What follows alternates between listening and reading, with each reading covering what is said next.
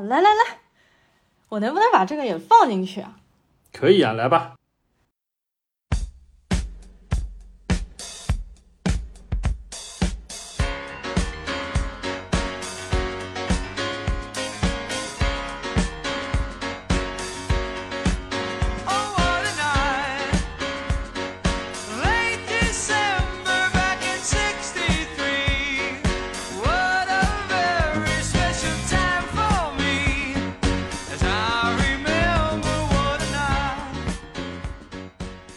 家好，欢迎收听电影麦格芬，我是呼噜，我是朽木。没想到吧，我们居然回归了。上一期节目还是一月份的开端，嗯，这个时间一晃而过，这就已经五月份了。这个专辑虽然当中也更新的满满的，差不多有很多次都是一个月更新一次，但是这一次呢，真的是四个月没有更新了。我们上一期。做的还是开端，然后我们的友台隔壁的老张还说，就是说我和你两个人实际上还一直是被困在巴士上面在循环。说起来这段时间也蛮有循环的感觉了，因为大家都知道上海疫情的关系，所以说我们封在家里也有一种进入循环了的感觉。嗯，所以说几次想要录节目当中也确实看了不少新片，但是最终都因为这个循环没有破解，我们没有把节目录出来放出来。嗯，那为什么我们今天？要来录这一期节目呢，其实是因为就是说我收到了非常多群友和网友给我的留言，然后我心生愧疚，也很感动。就虽然说我们这个播客电台是一个很小的电台，大概只有一万多的听友，但实际上还是有很多人一直都在关心我，甚至就问我现在在上海还过得好不好，O 不 OK 这样子的。然后呢，有一些群友给我留言说梦见听到我们节目更新了，还哭着给我们留言。我其实心里看到的就真的还是蛮，呃，愧愧疚。好，我没有其他形容词。然后我太久不留言，呃，不不。不录录节目了，就感觉有一点违和，好像有一点卡壳，就不是特别的习惯。然后呢，我每一次打开四字平台啊，小宇宙都会看到有网友给我私信说啊，好像已经好几个月没有更新了。我也经常来看你，你到底什么时候要更新啊？啊，也看到有一些网友说回去听我们过去的节目，比如说之前聊的那个神奇动物在哪里啊，然后有一些甚至回到二零一八年时候的第一期 Sally 聊日剧啊。或者是比较早以前的节目来听啊，我经常还会收到我很早以前的节目的留言的点赞啊等等的，然后感谢大家在这段时间对我们不抛弃不放弃。好的，呼噜同学袒露了一下自己的心声啊，这个确实，我们这个节目虽然一直标榜是一个非常自我向、非常随缘更新的，但是在这么长时间的停更之后，还有听友朋友们，还有听友，哎，我嘴有点不灵清了，太久不录了。不行啊，也对，还有不少，就是说听友朋友们能想到我们这个节目，在我们群里和我们互动，我觉得还是蛮不容易的。对的。呃，实际上呢，这段期间我们也陆陆续续看了不少片子。呃，我们还列了个单子，本来这些片子可能都是我们要去聊的节目，但是最终很多原因都没有聊。我们今天呢，可能就会把它一并都提一下。呃，实际上我们上一次开端之后，接下来是进入到了春节档，春节档我们是不太感兴趣的。那么再往后呢，实际上就进入到了从二月二十号的尼罗河上的惨案，然后再到二月二十四号花束般的恋爱，然后再往后就是皮克斯的那个青春变形记。然后再往后就奥斯卡的提名影片，包括就是他的这个最佳影片《静听女孩》，再到最近的两部就超级英雄的片子《新蝙蝠侠》和《奇异博士二》。这个原来我们都计划要做节目的，但是因为种种原因，这些片子现在被积压到一块儿串成一串了。是的，是的，哎呀，就是说每一次我说，哎呀，我们这部片子要聊啊，比如说什么《Turning Red》小熊猫，我我觉得很萌啊，我想聊啊，然后每一次。都因为各种情绪上的变化，就一直往后拖啊拖啊。那稍微聊聊聊当中的一些心情变化。实际上，因为大家也知道，就是上海封城这段时间，嗯，我现在回忆了一下，当时实际上在封城前，因为我们目前已经在家被封了整整两个月，对，两个月以上。然后现在目前新闻里面说上海什么前天就解封了，我们是完全不知道的。对的，大家切勿相信官媒的谣言。然后呢，我想了一下，实际上是三月十一号那一天，我在给一个学生上课。那那个时候呢，正好是传出了一些消息，说上海电影院要关门。我当时心情非常的不开心，因为三月十四号的时候，《Uncharted》就是《神秘海域》是神秘海域吗？对，神秘海域。神秘海域要上，然后虽然那部片子口碑不是太好，但是我还是挺想去电影院看的。三月十八号的时候，Batman 就是蝙蝠侠要上，然后我当时就很不开心，我下课还在跟学生抱怨啊，吐槽说，哎，我说上海怎么电影院又要关门了？那我说这几部片子我要什么时候才能够去大荧幕看呢？没想到那一次之后。我真的是天真啊！嗯所以等于从三月十二号开始，我就一直是在家，基本上是足不出户。就是大家在网上有一张图嘛，就是说被封城的人的一些心路历程的变化，就和坐监狱差不多。那么确实，我们自己的感受也是这样。从一开始，我实际上是比较无所谓的一个状态，到后来就变得非常的焦虑，非常的恐惧。大家知道那段时间，就是上海其实出了很多很多的负面新闻，我不知道这边应该是不能说，不然会被禁掉的。然后呢，就整个人都变得非常的愤怒啊，自我否定啊，这样到后面又开始焦虑，焦虑过了一段时间就稍微缓解了一点，缓解了之后又焦虑，然后又缓解。这段时间呢，就是还是要。呃，感谢朽木天天在家抢菜做饭马达嗦，所以说朽木的那个做菜技能、烹饪技能其实真的是提升了不少的。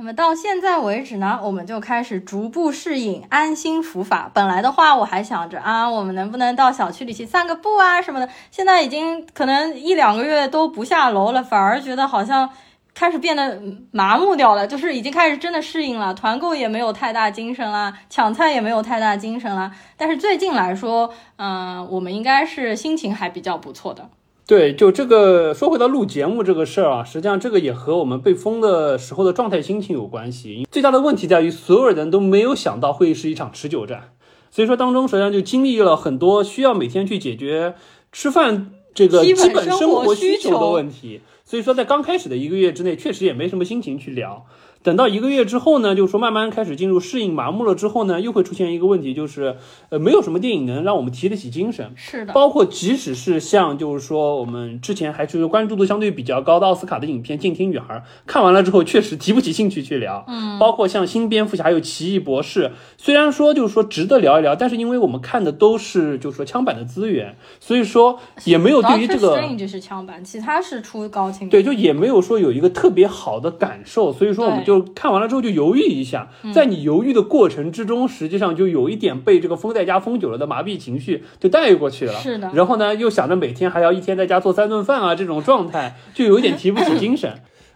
好，然后再说回到聊电影这个事儿啊，实际上呢，我们这个节目从一开始就是属于我和呼噜开始记录自己的观影感受，慢慢的可能分享给大家这种感觉，所以说一定程度上是需要我们有这么一个热情去做的。之前有很多我们感兴趣的节目，或者是我，或者是呼噜，或者是我们一起贡献了自己很多想要分享的东西，这是我们有热情的地方。但是这段时间呢，不管是呃影片的质量也好，呃影片的质量既包括影片本身以及我们观看的这个资源的质量渠，道啊，对，再加上实际上我们就说生活周边、生活周边这些闹心的事情，就让我们好像对于就是说想要去分享这些观影感受，或者说是一些影片外想聊的话的这种热情，就降低了很多。这也是为什么我们拖拖拉拉节目到现在才开始做一期更新的原因。对我们原来分享节目的时候，用爱发电，应该这么说。我当时其实对电影是充满着热情、激情满满的去做节目。其实我印象最深刻的一期节目就是《沙丘》那一期上一期节目。为什么呢？因为《沙丘》的上期节目是我做到现在效率最高的一期节目。那一次我大荧幕看完，呃，MX 二 D 看完，当时就心情非常的澎湃。然后当天晚上我就拉着你做节目，而且当时你还没有看过《沙丘》没看过，所以我们是是这样前瞻。对，做前瞻节目那一次，我是效率尤其的高，就是做完那期节目录完的当天晚上，我就把它剪出来，然后发到了各个平台上面。而且第二天早上我还是要上一个早上八点钟的课，其实那段时间就感觉还是蛮忙，而且工作也蛮辛苦的。但是确实我对那个电影充满着激情，所以说让我这么快的就把节目做出来。所以我们打算今天把我们前面要聊的计划要聊的电影，就是像以前做串烧一样的呢，都来过一遍。嗯，快速的分享一下我们看完了之后的一些感受吧。像《奇异博士二》，我们看完了要剧透的时候，我会说我们接下来要剧透的。嗯，OK。好，接下来进入串烧的正片环节。首先来聊第一部，这个《尼罗河上的惨案》，二月二十号上映的。不是二月二十号上映的，我写的二月二十号是我看完的那个哦，我们看的那个时间。对呀，这是我看的时间啊。那也是接近，就是说三个月之前，这个我们本来看完了，准备要聊的一期节目，而且结果呢没有聊。《尼罗河上的惨案》这个节目，我当时信誓旦旦想着我们一定会做的，然后当时喜马拉雅还送了我票呢，结果我后来昧着良心没有做。OK，呃，然后这这次一反对，这次一反常态，我来介绍几个基本信息吧，我就不赘述太多的东西了，只是提几个。首先，这部片子目前这个在豆瓣上八点七万人看过，打分五点八分，不及格。呃，说实话，这个打分基本上和我和呼噜对于他的评价也差不多的。嗯，呃，这部片子的演员嘛，也没有什么太多可以介绍的，因为我们之前也聊到过，就是说。这个《东方快车谋杀案》当时改编的第一部就是肯尼斯·布拉纳自导自演的这么一部，嗯，呃，这部呢依然是他自己绝对唱主角，甚至我觉得这部片子所有的主演只有他一个人，其他所有的全都是为了他塑造这个 Polo 这个形象，他心目中的这么一个波洛的形象来做的配角，我看不到任何其他人表演光辉的地方。不管是像盖尔加朵也好，包括还有像 Rose Leslie，就是那个就是《权力游戏》里面演火吻的那个女的。哦，对对对，包括女主角啊什么的，对，都是感觉小佣人，对，都是就相对于都都还是咖位满足的演员，但是实际上呢，在这部片子当中的角色塑造和演技，感觉都没有说是这个能和他匹配的地方在这里，对。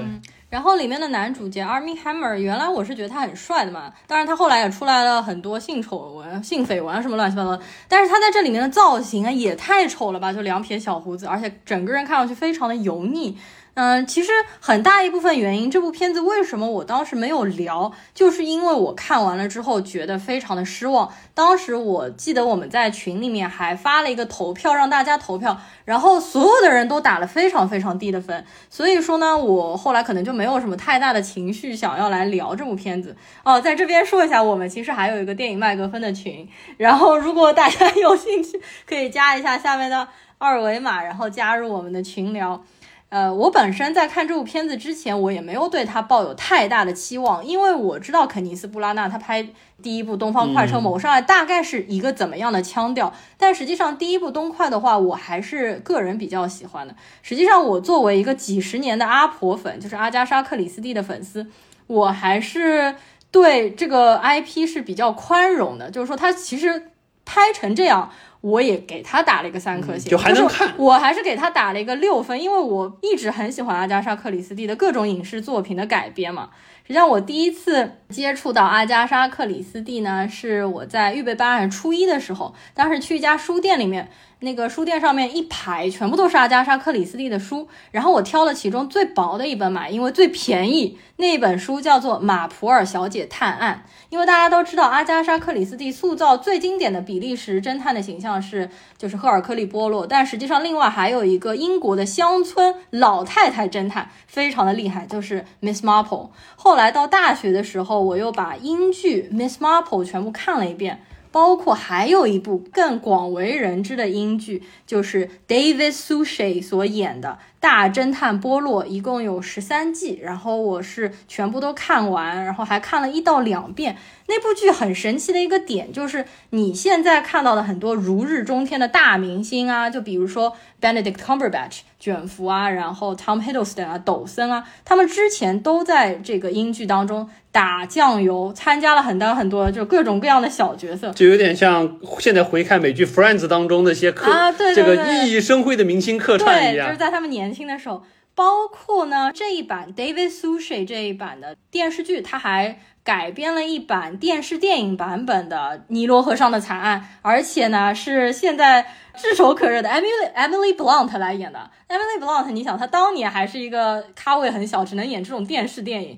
她演的尼罗河上惨案的这个角色就是 Gargado 演的那个富家女，对。然后你还补了一下那部片子，对，你觉得怎么样？对，实际上因为这部片子实际上看完了之后，确实感觉不咋地。因为呃，凭良心说，尼罗河上惨案之前我是。完全没有看过原著，也没有看过任何相关的。你绝对是这世界上少数几个不知道尼罗河上惨案结局的人。我对我是我我知道这个这个 IP 就这个故事它很有名，但是我确实一直没有看过原著，也没有看过任何之前的衍生剧，所以说看完了这我非常不满意了之后。看到任何的评论都会提到之前改编的几个版本，所以说我又回去补了一下，确实比这个好。是吗？就是实际上，我觉得那个电视电影版本，David Sushie 那一版好像是二零零九年拍的，我个人也不是特别喜欢，就整体来说也不是太好。当然，最最最经典肯定是一九七八年的那一版《尼罗河上的惨案》，那个肯定是就它本身。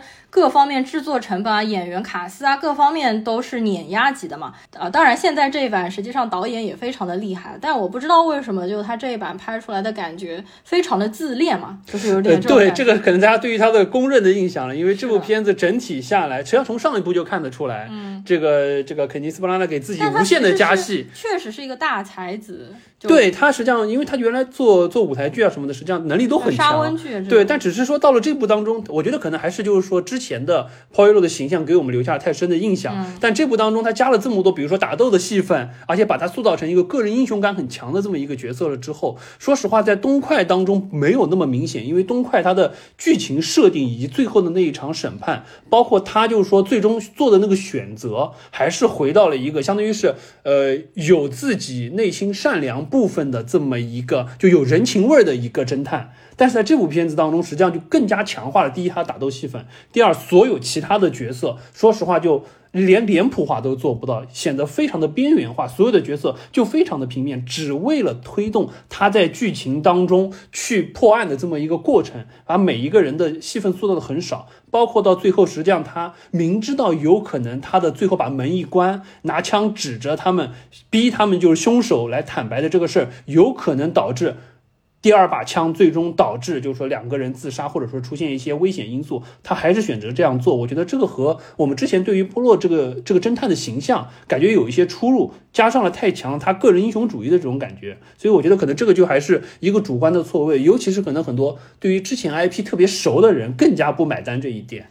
呃，我实际上已经有点记不起来他最后那段怎么样了，但是我记得这部片子最后的推理是非常弱的，他基本上没有推理，然后他就直接说把凶手炸出来的那种感觉。因为不知道是不是导演他觉得这个故事人人都知道凶手是谁，所以他就弱化了推理的这一块的过程。那个实际上阿加莎她除了就是说小说啊，然后电视剧啊，实际上舞台剧也是非常非常厉害的，就是上海有一个。叫做星光小剧场。我之前在很早的节目之前也其实讲过，它专门会放一些就是有关于悬疑啊、惊悚啊那些舞台剧。我们还一起去看了《捕鼠器》《谋杀启示》《控方证人》哦，还有那个《无人生还》，啊就等等等等，实际上还挺有趣的。也不知道猴年马月像这种小剧场能再开起来。对，说起来，实际上现在就回想一下，就是说这些侦探悬疑的剧。呃，说实话，就是说，因为阿加莎的剧，或者说阿加莎的这些故事，呃，传颂度太多了，大家知道人太多了，所以说再把它搬上荧幕是蛮难的一件事情。基于所有人可能都知道结局了之后，你在就像这部片，它做了很多的尝试和新的一些改变，但是事实证明不是很成功。呃，包括就是说我之前看到过一个一个统计也在说了，很有意思一件事，就是说阿加莎这些剧可能就会像。未来的像像当年的莎士比亚一样，就活在舞台剧和话剧当中，这个是他有更鲜活活力的地方。因为大家可能都知道结局是什么，看的是你演员在舞台上表现的张力，这个是需要现场去看的。当你透过荧幕去看了之后，说实话，如果说你没有一个惊喜的剧本在这里撑着，实际上是比较难的。或者说是有一些与时俱进的东西，比如说我们之前聊扬名立万啊这种，就有一些比较新意的东西放进去，大家才会觉得，哎，这个悬疑剧好像契合当代的背景。包括像书也是，呃，他们之前看了一下，说就是当当网上悬疑侦探推理类的小说，排名 top twenty 里面当中只有一部是阿加莎的《无人生还》，还留在榜上。其他的二十部当中一部阿加莎都没有。但是有十一本是东野圭吾的小说。哎呀，东野这个就是属于 就不是就是你不知道没看过，它每年量产自然会有人买。这个就是属于大家看这个东西还是要看一个新鲜感。刨除掉剧情的新鲜感之外，其他能看的这个榜单绝对是不准的，好吧？你这也就是放在今年一年当中，因为像东野圭吾，其实也就是一个网红作家，他其实也就是，比如说近十年。你要再放一百年的维度，他的作品怎么可能留下来？像阿加莎我不是说传唱经典度，那个我说的就是说东野圭吾。实际上小说我看的特别多，我也看的特别多，我至少看过他三十本小说。实际上东野圭吾的小说里面只有几部我觉得是不错的，《恶意》啊，《白夜行》啊，还有几部，大部分的我觉得都是像枪手写出来，就是模式都一样的。对我说的这个，并不是说它经典，只是说就这一类型的东西，读者和观众要看什么。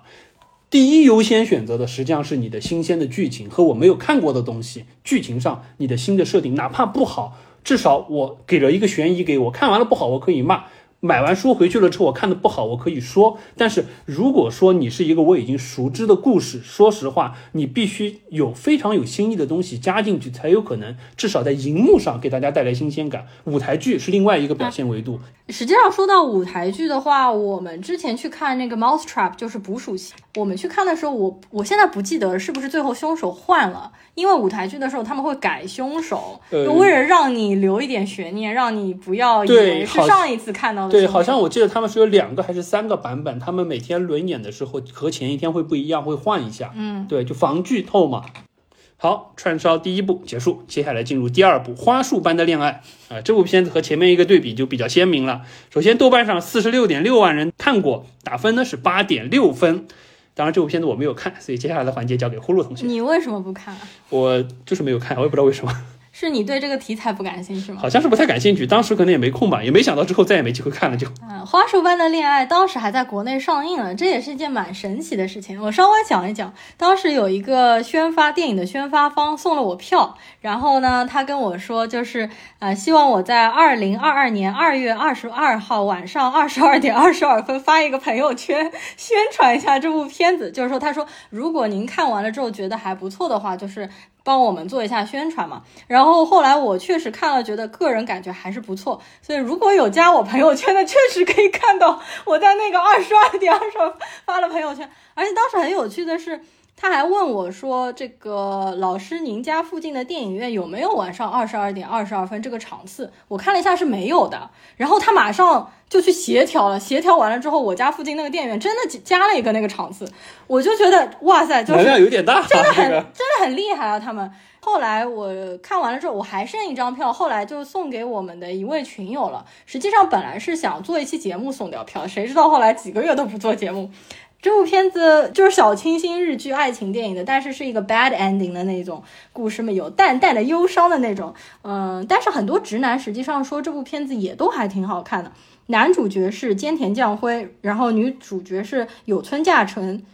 有村架纯村花。然后呢，菅田将晖还是我们这个。啊，日剧主播 Sally 以前的男神，对的，我们之前还有一个主播叫做 Sally，然后还有小田切让出现了一点点，当中实际上让我感触蛮深的一个呢，就是他们男女主角在那边聊天，然后呢，嗯，有一个人说他特别狂热，他是电影的狂热爱好者，然后菅田将晖演的那个角色叫他呃苏打嘛，然后他就问他说啊，你这么热爱电影，那你？看过哪些电影，或者你喜欢哪部电影啊？然后那个人说：“当然了，我最喜欢的就是《肖申克的救赎》。”然后我觉得这段对话在我的日常生活中真的出现了非常多，我觉得极具讽刺意义。所以我觉得这部电影我个人还是挺喜欢的。但是这部片子好像其他我并没有什么太多想要聊的，它的剧情也是属于比较平淡如水的，大家可能需要自己就是静下心来看一下。而且这部片子因为朽木也没有看，所以我们就快速的把它过掉。好，那么接下来呢，就进入到串烧的第三部，就是《青春变形记》，皮克斯的新片。嗯，对的，那部片子我们是三月十五号看的，叫做《Turning Red》。这部片子我对它的期望值非常非常的高，因为大概在一年之前我们就看过预告片了，我们觉得预告片也实在太萌了吧，就萌翻所有的人。所以说看完了之后呢，整体会有一些失望的。对这部片子，呃，先说一下基本信息啊。这个豆瓣上二十四点四万人打分，呃，看过，之后打分的是八点二分，说实话还是蛮高的一个分数。当然，在皮克斯的片子当中不算高，但是整体来说还可以。但是确实，呃，我和呼噜对于它都是属于有一点这个失望大过期望。看完了之后，感觉没有想象中的这么好。嗯。那这部片子反正挺因人而异的，因为像 Sally 她就蛮喜欢，她就觉得非常感同身受。因为我和 Sally 是同一个年级，然后呢，和这个导演实际上应该也差不多算是同龄人，所以说这个故事当中发生的小女孩就是我们那个年代小时候发生的故事。所以说有些人可能看的特别感同身受，但我个人感觉好像就一般。再包括它当中从头到尾就有很多小小熊猫的形象，就是有一点萌到我审美疲劳的那种感觉。对，然后呢，就是说这部片子怎么讲？就我看完了之后的感觉，因为它实际上更多的是讲，就是说青春期的女生这一块儿，所以说从我角度来说，呃，有一些你是因为 get 不到，对，有一有一些呃，我能理解，但是还是有一些性别错位没有切身的感受，会有一点差别。呃，但是呢，就是说当中实际上它就是说关于青春期是一回事，更多的实际上是关于母女之间，尤其是这种比较典型的母女之间的这种形象塑造。呃，很多人会有亲身的经历，尤其是就是说东方的家庭教育观念，可能多多少少每个人在自己成长经历上都。会有一点，但是我觉得可能，呃，为什么我和呼噜打分可能相对偏低一点，或者说刚观感没有这么好的一个核心的原因，还是，呃，第一，我们已经度过那个年纪太久太久了。其次呢，就是说我们的观影观影数量多了之后，实际上对于这一类型的片子有一点免疫感了。就它是一个以小见大的片子，这年这些年呢，皮克斯很喜欢做这类的片子。呃，实际上这些这一类型的片子就会有一个什么问题？至少从我个人的观感，我之前聊皮克斯聊过很多次，我们就说到皮克斯。它是属于就是经常是就有一年大年一年小年，一年大年一年小年。现在是连年小年。现在对这最近几年都比较小，从就是说今年的这个青春变形记到去年那个夏日有晴天，我们也不喜欢。再包括实际上前面前面有一年那个 Soul 还不错，Soul 对，但是再往前又是二分之一的魔法，又是一部扑街的片子。今年又有一部啊，然后那部也是口碑不怎么好的，也就是讲魔法的那一部叫什么我忘了，因为当时电影院上映了，但是我没有去看。但是那部片子口碑也并不是特别好，我觉得现在皮克斯。呢他就是有一点一直想要就是聊少数族裔的这些故事，对，但它外壳是这个，但是它的内核实际上很朴实、很简单、很无聊。我觉得，对，就属于皮克斯现在已经把它，我觉得就是他是把他的视野缩窄了，或者说就是他可能在美国整个政治大政治学的大环境之下，这个有越来越多的片子都开始把他的视焦呃，就是视线聚焦到之前，或者说就。严格意义上来说，是不是很广泛的一类人群的共同情感之上？这个的好处是让我们的关注度，让我们的政治正确的这个标榜可以普及到所有的人，但是实际上必然会导致相当一部分人看完了之后不是那么买单，或者说没有那么强的感同身受感。我们之前说到，比方我们很喜欢的 Soul，或者说是说到说 Coco。再往前，实际上还有类似像 Inside Out 这些，它是有一个对，就所有人都会有的这么一个共通的情感在里面，所以说我们会觉得非常的棒。再加上他把这个这个点提出来了之后，会把它展示的淋漓尽致，我们就会觉得特别特别的精彩。但是这一类，说实话，如果说我现在还是。回到五年前、十年前去看这个片子，或者说刚刚经历甚至正在经历这个阶段的这个观众来说，感同身受感会很强。或者说本身就是说我可能本身就是这一个母亲，我就在以这样的方式管教自己的小孩，可能我看完了之后也会有很强的感触。排除掉这两类特别有针对性的人群，其他的人看就取决于你的共情投入度有多高。它一旦剧缩窄了之后，好处是。政治正确的环境之下，你肯定没有问题。再加上在这些，就是说，我相信在这些，我现在也不断的就意识到，实际上在这些大厂他们去拍这些片子，内部决策会上，这个提案是很容易被通过的，因为所有人都不敢驳这个案子，所以说导致他容易往前去推，甚至他采用全某些主主义的这个群体来做整个制作班底，这是很容易通过的一件事情。这个是一个商业行为，我们首先要肯定这一点，同时也是一个就是说需要去政治站边的一个事儿。然后那个小熊猫这个 Turning Red 这次在豆瓣上打分特别特别的高，我觉得很有一大部分的原因是因为就除了自己感同身受之外，是因为导演是华裔的女导演嘛，然后实之于大家作为中国人肯定都会更加支持，也会更加喜欢，就是说华裔导演拍出来的感觉，再加上它当中故事也蛮朴实的，画面特别的卖萌。所以说，这个其实是蛮收割大家喜爱度的一个方面。但说实话，我也有点觉得过于卖萌，就有一点审美疲劳。当他那个这个各种不同尺寸、不同造型的熊猫满屏幕扑的时候，我真的是有一点。预告片的时候我觉得非常可爱，后面就感觉确实有一点点那个。但是如果皮克斯出一个小熊猫的公仔，我觉得可能还是卖的蛮好的。对，我觉得这个皮克斯，反正这也是他的惯例嘛，他基本上卖周边，基本上出现三种情况。第一种情况呢，就是影片也叫好叫座，然后呢，这个卖的东西也是大大畅销的这种，比如说像《玩具总动员》系列，不管是像巴斯光年、胡迪牛仔一系列都在卖，包括还有像最明显的是那个怪物电力公司里面的那个大眼仔和 Sullivan 卖的特别好，我们家里还买了一个 Sullivan 的那个头套，对，很可爱。然后呢，第二类呢是属于纯粹为了卖东西，影片就是不说一坨屎，但是为了卖东西而卖的，比如说《汽车总动员》一二三，对吧？第三类就比较神奇，属于影片大家评价很高，但是呢，这个确实卖不太出去。就比如说我们刚才提到的《头脑特工队》Inside Out 里面那五个情绪的那个小人，没有一个卖的好的。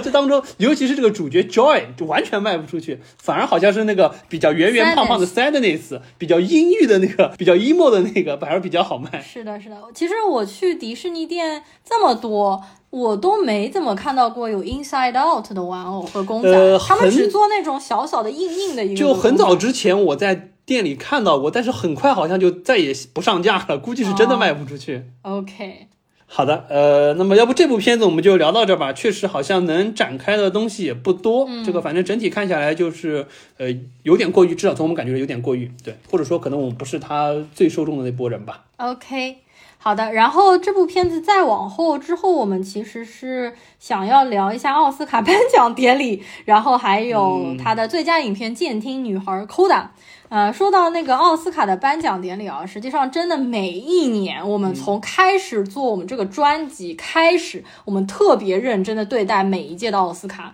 我们会做前瞻预测啊，然后奥斯卡当中，呃，那个结束了之后的预测的点评啊，然后再做奥斯卡的最佳影片啊等等，然后今年呢是真的。比较提不起精神的一年，而且这次那个四字平台还问我要不要做一期奥斯卡的直播，然后我也拒绝了，因为我真的确实没有太大的不在状态。这次的那个提名的几部影片，实际上，而且我当时确实看的也不多，提名影片当时我应该只看了一半。奥斯卡颁奖典礼呢，这次也是除了 Will Smith 的这件事情真正的出圈了，就是说让我朋友圈那些可能从来也不看电影的人都知道了 Will Smith 拳打奥斯卡这次的事情，其他真的没有什么太多可以聊的，蛮平淡的吧。稍微要不聊一聊 Coda，就是监听女孩，嗯，Coda C O D A 实际上是 Children of Deaf Adults，意思就是说父母是聋聋哑人，哎。是聋哑人，然后小孩是健康的人，对，基本上是这么一个概念，就这么一个特定的人群，对，嗯。好，影片基本信息，豆瓣上十点六万人看过，打分八点六分，嗯，说实话蛮高的，至少远高于我和你对于他的打分。对，好像我们这次聊的部部片子，都是我们打分会比。就是大家观众打分要低蛮多的，不知道是我们越来越变得愤世嫉俗了呢，还是说这些片子之前我们的预期过高，看完了之后都没有达到？当然也有可能和我们观影的环境有关系，呃，都会有影响吧。嗯，对，但不管怎么说，就是这部片子实际上我觉得最大的问题在于，它因为是奥斯卡的最佳影片，它有这个 title 了之后，实际上说实话，我们再去看。就觉得它有一点过誉，因为这部片子如果说在任何一个其他的时候打开，比如说它现在在豆瓣上还是豆瓣二零二一冷门佳片 Number One。如果说我按照这个片单打开来去看，呃，慢慢的把它看完，一部温馨治愈或者说是这一类像的，呃，确实之前没没没关注过这一类型的影片，再加上就说里面的演员也有一些确实是听障人士来参演，包括就说女主角听障人士哦，听障听障人士 对。然后完了之后，女演员也是，就是说女主也是为了这个去学了手语。完了之后，在影片当中确实有一个比较好的表现力。基于这些维度来看，这部片子是一个及格之作。但是鉴于它是奥斯卡最佳影片，我们再去看了之后，我们就会觉得奥斯卡已经开始要把最佳影片颁给这么一个规格的片子，我们就会觉得好像最佳影片这四个字有一点变得和我们的理解不太一样了。嗯，对的，就是他现在把目光转向了呃特殊人群或者少数族裔这个事情，如果从整个历史维度上来说，可能是正确的，而且它是具有历史意义的。但是因为我们现在说的是我们自己的感受，那对于我来说，这部片子确实没有给我特别大的惊喜。因为像这一类的小电影，就是说我看的太多了，我整体就是也本身就类似的小电影，就是小清新啊之类的。也并不是特别打动我的那一种类型。但是它可能比较特殊的，或者说它的可能当中比较更加打动人心的一点呢，是因为它讲的是一群听障人士，然后好像里面的。就是演父母的那两位，他们实际上都是听障人士。然后我知道他演爸爸的那个，今年拿了奥斯卡的最佳男配。然后演妈妈的那一位，他实际上是奥斯卡整个历史过程当中唯一一个拿过奥斯卡影后的聋哑人。他之前应该有一部片子是八七年的那部，应该也是和呃听障人士相关的，他也拿了这个演技奖。但确实就是说这部片子看下来比较平淡如水嘛。呃，实际上这部片子我是去年在做我们年终总结的时候，我已经看到这个名字了，因为他在那个豆瓣冷门片单上，但是当时不是 number one，现在他拿了那个 best picture，他就一下子跳到了 number one 嘛。我觉得就是我豆瓣上有了那个胶片，他说就是说像这种电影任何一天都可以拍，但是为什么会选择他来做 Best Picture？我觉得还是挺，就是说挺令人吃惊的吧。整体来说，对，而且因为奥斯卡最佳影片它不是一个就是少数协会投，它是所有人一起去投，所以说基于我们之前聊过一次奥斯卡的打分原则，对对对对，当所有人他的投最终的导向整体导向给了这部片子了之后，实际上我们就会觉得。就可以看得出来，奥斯卡这些年不断的在做一些，我们可以说是创新也好，或者说是在打破原来固守成规的一些评奖的原则。比如说给了《寄生虫》，这就是一个创新。之前大家肯定也没想到，《寄生虫》拿最佳外语片没有问题，拿最佳影片大家是没想到的，这是一个创新。但是《寄生虫》第一，它本身的影片质量是过硬的，是 OK 的。其次，《寄生虫》背后承载的实际上是整个韩国工业界、电影业这么多年的一个沉淀。但是说实话，这部影片它的质量没有那么硬，或者说在同类型的片中没有那么突出。这个就有点什么，打一个不恰当的比方，就有一点像什么，有一点像我们之前一节一就是很多人会吐槽国内的综艺要卖人设。你上了综艺节目，你这个人设，你要是没有一些悲惨的故事，你这个人就没有卖点，你就吸引不到票数。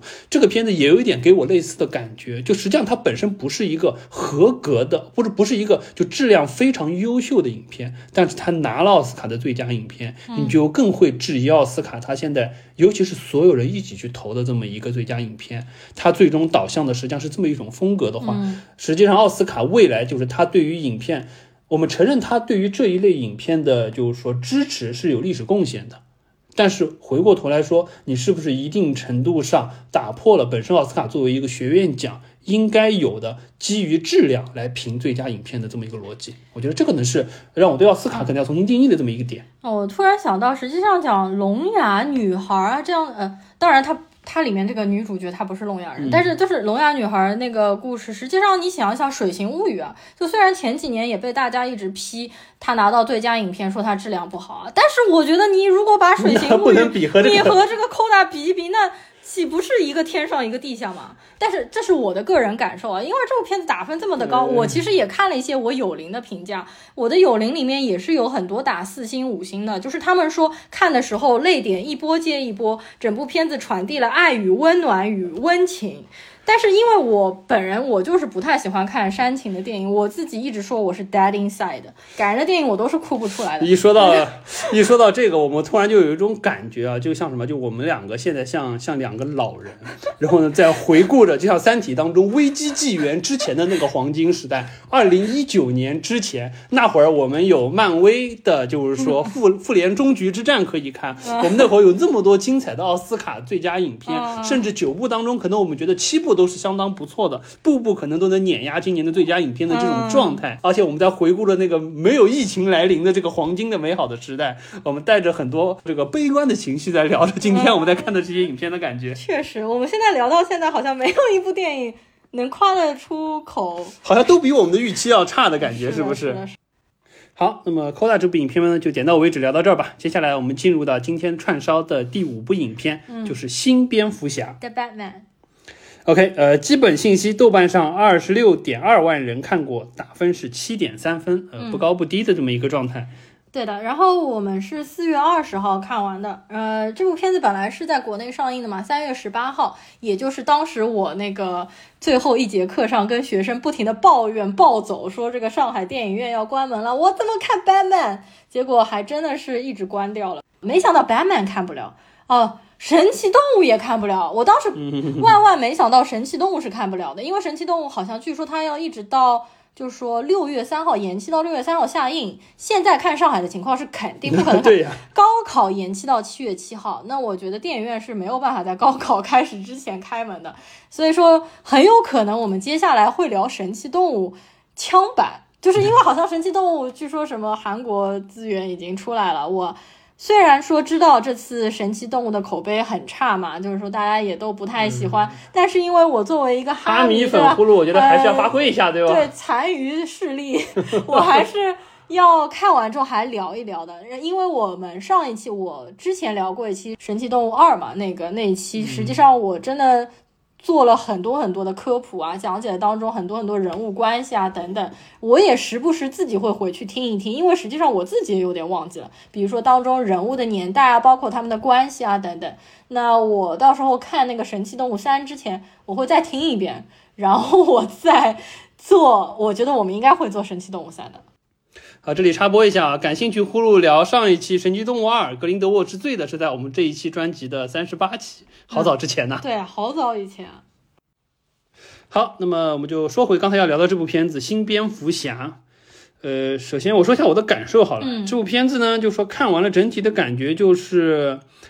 呃，开头震撼感很强，但是越往后走，它这个剧情上的问题就拖累了它本身给我们的这个视觉震撼感。而且这部片子从人物塑造的角度来说，因为蝙蝠侠之前拍过很多嘛，所以说他肯定要从一个新的角度。确实这一次，呃，基本上他把视角，首先他没有再现之前的那些经典桥段，这个 Bruce Wayne 看他父母被杀这些东西没有再看到。这个我觉得从我角度来说是蛮好的，我不想再看一遍了。嗯然后他更多的是塑造了一个相当于是刚刚进入到蝙蝠侠这个角色，内心充满着复仇欲望的这么一个 Bruce Wayne。他这会儿甚至都不把自己叫做 Batman，包括就是说他打在哥谭市上的那个蝙蝠侠的那个灯光，嗯实际上一定程度上他是希望作为一个。充满了恐惧威慑的这么一个一个符号在这里，这部片当中也有大量的符号的设定，通过视觉化的语言展现给我们。我觉得是这部片子就有点回归到 DC 漫画风格的这种地方来的，所以说这是开头让我们觉得还不错的感觉。再加上一看三个小时，感觉好像很有看头。嗯，但是随着这个剧情慢慢往后，他就开始走入到了一个真的就是 detective comics 这种感觉当中来了之后，就觉得这个剧情有一点让我提不起劲儿。当中的很多你说探案吧，也没有那么多悬疑的部分，而且整身 Bruce Wayne 他也不是一个。脑子很好使的蝙蝠侠他就一路莽过去的这种感觉，就让我觉得你又不是以打戏著称，又不是要为他的秀装备，又不是说真正想要体现他的头脑，只是为了展现他的复仇欲望和在复仇欲望了之后，这个人物的角色相当于是觉醒的重塑。嗯，但是你用三个小时时间当中，后面的两个小时看的，说实话我是有一点累的。所以说，我觉得这个片子是属于刚开始看的感觉，好像是七分八分往上走，嗯。看着看着就落回到可能六点几分的这个状态。这是这个片子我看完了之后最大的感受。嗯，我和你感受蛮相似的。我觉得我这次就跟你好像聊的每一部片子感受都这么相似，可能真的是因为我们俩是在同一个环境下。在家看的资源，就是如果说我们是分开不同的去，比如说大荧幕看，可能感受就不一样了。因为这部片子其实蛮可惜的是，我们没有在大荧幕看，因为我觉得这部片子最大的优点就是在摄影。这部片子开头的时候，我就觉得它摄影特别的棒，然后整体的感觉腔调就是呃怎么说，就是腔调特别浓嘛。但是慢慢慢慢，这种感觉会慢慢慢慢的淡下去，因为这部片子的那个 cinematographer 就是摄影，实际上就是沙丘的摄影。我当时不是我特别喜欢沙丘，然后摄影啊什么牛逼啊之类，这部片子我就觉得是摄影很牛逼啊，然后一查果然就是沙丘的摄影啊。但是我们没有去大荧幕，其实这点是很可惜的。包括这部片子摄影和音效啊、音乐啊这些东西，我们实际上在家里的大电视机上面看还是要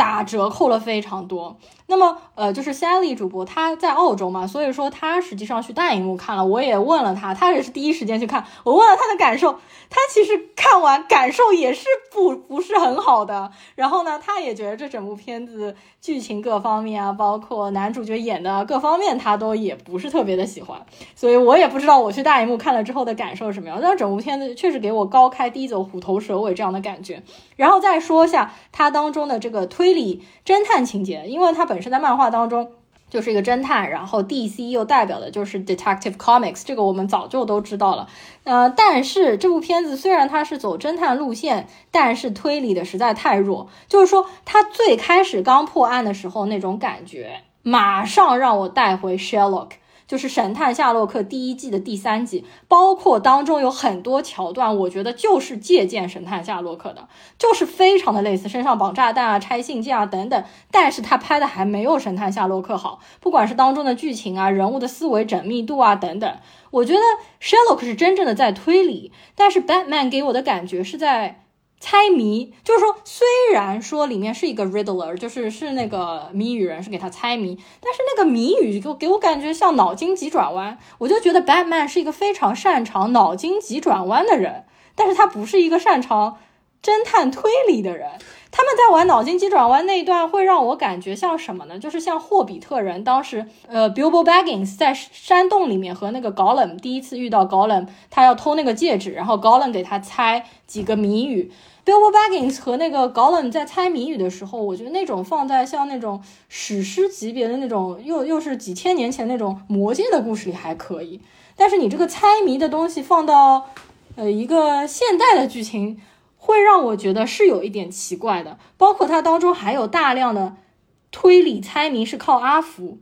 而然后那个阿福还是他说我原来是那个 circus，就是军情六处的那个什么东西。它当中还有一些桥段给我感觉像是《电锯惊魂》，就是他们的一些装备，杀人的装备啊，感觉就是一个在胸口前面装一个笼子，然后让老鼠去咬穿人的胸口，感觉是一个缝合怪的感觉，融合了太多我们看过了非常有有等一下不感觉的这种场景。然后它当中的就是整体给我感觉有这边拼一块，那边拼一块，虽然它的摄影很牛逼，但是我觉得剧情还是有点弱的。对，我觉得实际上为什么我们看完了之后，就对于它的这个所谓的悬疑侦破的环节会觉得那么。呃不对位，我觉得核心的原因在于什么？就是我觉得展开来说一下，我个人的感受是，像神探夏洛克这一种，实际上是属于什么？就是 Sherlock 面对的，比如说 Moriarty 也好，或者说是其他的凶手也好，实际上是属于两个人，第一都是平民，都是一个普通人，没有人有 super power，没有人有超强的战斗力，而且你在明，对方在暗，实际上一定程度上你的性命是受到威胁的。在这种状态下，相当于是你是以一个弱势的状态去破案。这种情况之下，实际上会有比较强的危机感和紧迫感，再加上当中推理的成分，确实是真的在推理，去用缜密的逻辑和思维去判断这些东西。这个是就是比较纯粹的东西，这种 OK 没有问题。那么回过头来，在这部片子当中，首先两个人战斗力就谜语人和。Badman 之间战斗力是不成等号的，不存在一个战斗力上的均等。你他对你是很难形成生命威胁的，而且你是一个复仇者，实际上你对于他又不像说是我们比如说看诺兰当中。Joker 和就是说这个 Batman 之间的对抗，Joker 第一，他有他的军团，他有他的能力，他的战斗力实际上和 Batman 是几乎同级的。其次，比如说还有一些是，比如说挟持了整船的人，以这种生命为代价，在那个时候，你 Batman 已经觉醒了之后，你想要守护哥谭市民的生命的时候，你身上实际上是有了这么一个压力负担的。这种情况之下，你做出的每一个决策，实际上你会有自己的心理压力，在这个当中实际上没有那么强，至少我看不出来，以现在这个阶段，内心充满。复仇欲望最多是想要去探寻父亲死因和这个家族背景的一些过往渊源的过程当中，谜语人所设计的这些，我们刚才说到这些像小猜谜啊、小脑筋急转弯这种小谜语，对于 Batman 来说，第一挑战性在哪里？第二威胁性在哪里？在这种情况之下，说实话，我说的极端一点，Batman 撂挑子不玩这个东西也是可以的。对吧？这种情况之下就呃谐音梗啊，什么什么 rada telada 啊，对对对对，U R L 对吧？这种哎呦，就语言梗，就是它当中很多语言梗，但是这些东西可能因为是漫画迷的喜爱的，就是因为可能是美漫当中，就是说这个 radler 它的特色就是给人搞这种语言上的轨迹，但是这个东西可能放在电影里面，我们看起来就没有什么对从影视上来说的话，我觉得就有一点不伦不类，或者说就是呃影荧幕的震撼感不够强，你当它印在文字。上的时候可能会好一点，但是从荧幕出来的时候，你需要有画面、有声音、有效果，包括还有很多人物表演的其他的东西在里面的时候，这个地方就会被弱化了很多，就觉得像有点儿戏。你这个这么关键的一个谜语暗号，你用这么一种粗略的方式来提示对方，我觉得就有点愚蠢，而且绕了一大圈绕回来才绕到这里。回 来是什么？那个是 U R L，是一个网，实际上是一个网址链接的一个一个缩写啊。我觉得这个就反正当中确实就让我们觉得本身他想要。就这部片子上和其他的 Batman 的特色就是在这里，嗯，但是这个特色又让我们觉得不够劲儿，或者说不给力，对所以说整部片子看下来了之后，就会觉得好像越往后你就越泄气，对泄气到最后，实际上你就是说画面的这个新鲜感，因为我们观影的环境的关系就被削弱掉一部分，剧情又逐渐逐渐的不说拉胯吧，但至少是呃逐渐在往下走，再加上说实话，这里面的几个角色的塑造，我们也没有觉得有特别出彩，或者说是高过于原来的这个人物塑造，不管是这个 Batman 也好，这个 Catwoman 也好，都没有。基于这种情况，我们觉得实际上这部片子确实可能也就是一个六到七分的这么一个状态。嗯，就是 Batman 演的好不好，就是那个 Robert 帕丁森，我们也聊过他实在太多次。然后我觉得他在这部片子里面，因为很多人夸他这次演的超好，然后说他肌肉也练的超好啊，然后说他表情非常的阴郁啊、忧郁。但我觉得还好吧，我觉得他可能。我反而觉得他之前的几部片子给我感觉演得更好，而且如果在对比他和比如说就是那个 Christian Bale，、我真的更喜欢 Christian 的。呃，那我觉得就是说，你要从就是说角色张力，因为毕竟 Christian Bell 是诺兰三部曲做完了，所以说人物相对饱满，再加上你要看肌肉，肯定看那一部去，对不对？所以这部当中，所以说实话，我觉得罗德·帕金森、嫩牛五方他的阴郁感确实是塑造够了，而且一开始我是真没想到，就是说当那个时候他戴摘下头套了之后，那一副就像瘾君子已经就是说重度熬夜，眼眶都不是不是，他那个眼眶是因为要戴呀，那我知道要个面具，戴面具，然后但是这种给人的感觉，实际上就整个你去掉这种很憔悴的这种状态，实际上确实就是这种所谓的 emo 感是十嗯足的。这个确实是和之前看过的几版 Batman 都不太一样的，就是说嗯他找了一个新的维度。这次我不知道他最后准备怎么拍，但是他是。找了一个新的维度切入进去，从这个角度去塑造这个一个 Batman，我觉得这个是有新意的地方，但是可能是真的是被剧情或者说被第一部和这个谜语人之间的这么一个对抗的逻辑，让我们觉得不过瘾。呃，然后猫女稍微展开讲讲，猫女因为这个演员 Zoe 实际上也很熟，她她很很神奇，她是那个海王的那个 演员的。呃，前前前养女 stepdaughter，、啊前养女。因为她和她妈离婚了，哦对对对，就前段时间离婚。然后所以而且也在 Fantastic Beasts 里面出来嘛，就上一部里面出来，她还是小雀斑当时在欢悦时候的呃暗恋的一个女生呐、哦。在神奇动物里面，她不是戏份还挺多的嘛，而且在神奇动物里面，她出来其实扮相还蛮惊艳的。后来不是和小雀斑她哥哥订婚了嘛？你可能已经不记得了。印象不深了。呃，但是她在这部片子里面，我觉得她演的还是不错的，就是猫女这个角色，我觉得她演的实际上给我感觉会比 Batman 会就说更加好一些。嗯但是她和 Batman 之间的这个情感哦戏有点太过突突兀了，是，她就是突然之间和 Batman 产生了情感，说亲就亲，然后完了之后一下子两个人我就震惊了就突然相互认同，我觉得有有一点有一点太过迅猛。然后 Riddler 是保罗达诺，保罗达诺我们之前也其实聊过蛮多次，他老是演那种被人家虐待啊这样的角色，就是神经不大正常的这种人，他演了很多。保罗达诺我一直还挺喜欢的，因为我觉得他之前演了蛮多那种蛮落魄、蛮脑子不正常的人，都演的还挺好的。这部片子当当中。就是没有跳出原来自己对，我觉得他演这个这个形象就真的是驾轻就熟了，对，特别熟悉。然后，其实令我最吃惊的是 Penguin，、啊因为我整部片子从头到尾，我真的没认出来他是 Corey f o r r e l l 我是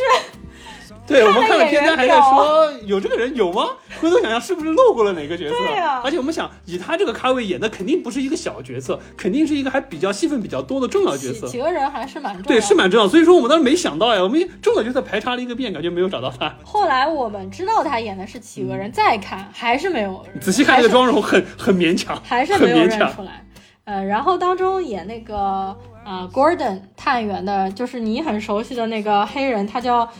Jeffrey Wright，对，就之前西部世界里演 Bernard 的那个演员。然后对，对我刚开始，因为他们不是在警局一直要抓 rat 嘛，就是抓那个二五仔，就是怎么嗯，说、叛变的叛变的那那个人。我开始在想，这部片子不会把 Doctor Gordon，呃，就是不会把这个就是 Commissioner Gordon 戈登探员把他洗洗黑了是吧？这个就玩的大了。后来大家都说这部片子里面唯一的黑警，只有唯一的黑警是好人，其他的都是黑警，是吧？就是这个很神奇。好，那么最后呢，进入到我们今天串烧的第六部影片，就是《奇异博士》。二也是最后一部影片，叫做《Doctor Strange in the Multiverse of Madness》。可惜现在被下架了。对，因为这部片子一些敏感性原因，现在基本上在各个平台上都会被下架，所以说我们也就不在喜马拉雅这边放了。呃，如果真的想听的观众，我们会把有聊。就是说，奇异博士的那一个版本放在我们的微信公众号上，一个曾经被我们遗忘了许久的这么一个平台。对的，我们会在那边放出完整版。平台上面就更新了两次，好像节目。好的，那我们这一期节目呢，就到这边，感谢大家的收听。呃。很神奇的是，因为这期是我们已经发出来两期之后，然后再被通知说要让我们改啊、审核啊、什么修改啊之类的。所以说呢，我其实还看到大家给我们的留言，就还蛮有趣的，就是还挺多人回来听我们的节目，而且我们这期节目的完播率还真的挺高的。虽然说大家可能都还没有看过《奇异博士二》，但是把我们这期节目都是听到结尾的。嗯，非常感谢大家在我们失踪了那么久还能记得我们。OK，好的，那我们下次节目再见，大家拜拜，拜拜。